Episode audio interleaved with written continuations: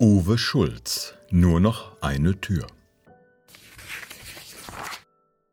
Lange genug habe ich Bögen um dieses Buch gemacht. Dabei ist der Autor eine meiner liebsten Stimmen im WDR. Uwe Schulz, Journalist, Autor, Moderator, Trainer. Seit 1993 war er bei 1 Live, dem WDR Fernsehen, WDR 2 und in der WM-Redaktion 2006 des ARD Hörfunks beschäftigt.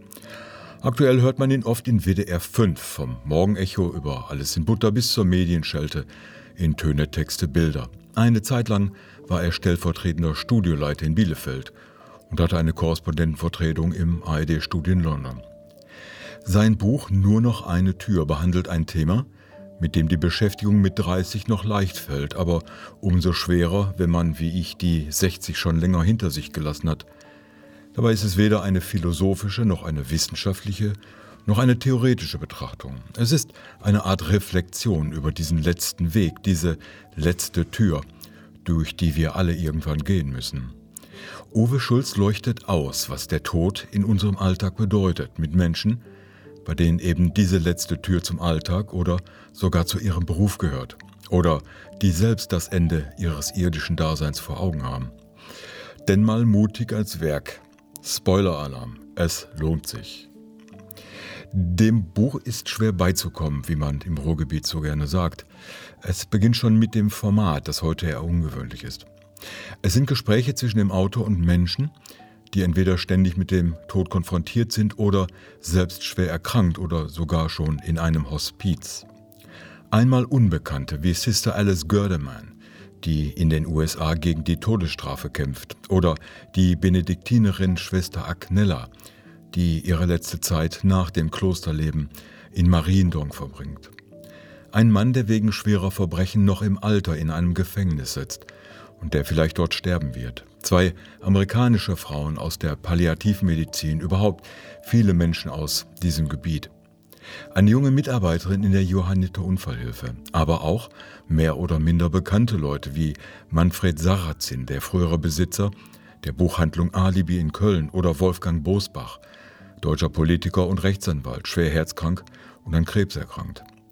Mit den Eltern der kleinen Sophia, von der niemand weiß, wie alt sie werden wird, seit ihrer Geburt mehrfach schwerbehindert. Eine junge Frau, die Leistungssportlerin werden wollte, aber Ende 20 krank und dem Tod näher als dem Leben ist. Im letzten Kapitel schließlich erzählt Schulz seine eigene Geschichte, über seine Mutter, aber auch über sich selbst. Je weiter man im Buch vordringt, desto näher kommt es einem. Jede Person in diesem Buch trägt neue Aspekte, neue Gedanken bei sich. Kein Buch, das man so einfach liest, weil der Leser selbst betroffener ist. Keine Kochrezepte, weil jeder anders lebt und anders stirbt. Was an diesem Buch fasziniert, ist die professionelle und zugleich empathische Art, wie Schulz mit dem Thema umgeht. Auch im Gespräch mit Menschen, denen der Tod mit einigen Schritten Abstand dicht auf den Fersen ist. Aber nie scheint da etwas wie Mitleid durch oder Betroffenheit. Je weiter ich im Buch kam, desto mehr kam mir der Satz Tod, wo ist dein Stachel in den Sinn. Es ist kein bedrückendes Buch, im Gegenteil, es ist der offene Blick in die Zukunft jedes Einzelnen, zu einem Thema, das in unserer Spaß- und Leistungsgesellschaft gerne in den Hintergrund geschoben wird.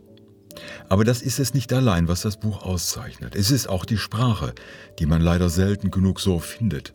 Sprache, die nahe geht, sich aber nie aufdrängt. Klar, direkt, immer auf den Punkt, aber nie nüchtern oder versachlicht.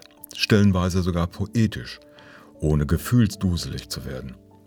Zugleich ist es eben nicht nur ein Buch über das Sterben, sondern beschäftigt sich mit Fragen zu Glauben, Spiritualität und wie diese am Ende unseres Lebens noch einmal Bedeutung bekommt. Was das Sterben leichter oder schwerer macht. Das Uwe Schulz, Autor einer Bonhoeffer-Biografie sowie des Interviewbuches Was wären wir ohne Dietrich Bonhoeffer ist, prägt in einer Weise dieses Buch, ohne sich in den Vordergrund zu spielen. Der Bezug zum Glauben ist hier Teil der Geschichte, keine Botschaft. So schwer es mir gefallen ist, das Buch aufzuschlagen, so sehr habe ich trotz des ernsten Themas mit jeder Seite mehr Gefallen an Text und Inhalt gefunden. Denn die Berichte dieser Menschen geben uns eine Menge mit auf den Weg, über das sich nachzudenken lohnt. Zum Beispiel nicht mit unaufgelöstem, strittigen oder nicht gelebtem in unsere letzten Tage zu gehen, gerade in unserer Zeit mit ihrer Aufgeregtheit, ständigen Empörung und Sucht nach Gesehenwerden, wertvolle Gedanken. Wie schrieb ich schon über ein anderes Buch? Gute Bücher sind die, bei denen man nach der letzten Seite erst einmal nachdenken muss. Nach diesem Buch muss man etwas länger nachdenken. Der Klappentext zum Buch. Dieses Buch konfrontiert uns mit Fragen, die der Tod an uns richtet. Was kommt danach? Worauf darf der Sterbende hoffen? Was glauben? Über 20 Menschen setzen sich hier mit diesen Fragen existenziell auseinander, weil sie dem Tod ins Gesicht sehen. Sterbende und Sterbebegleiter, Glaubende, Agnostiker und Zweifler. Sie alle offenbaren dem erfahrenen Interviewer und Journalisten Uwe Schulz, was sie bewegt. Und sie richten damit gleichzeitig Fragen an unser aller Leben. Welchen Sinn hat es? Auf welches Ziel richten wir es aus? Was ist wichtig? Was hat es auf sich mit dem Glauben an eine Auferstehung? Und wie sehr beeinflusst unsere Art des aktiven Lebens unsere letzte Wegstrecke und unser Loslassen können?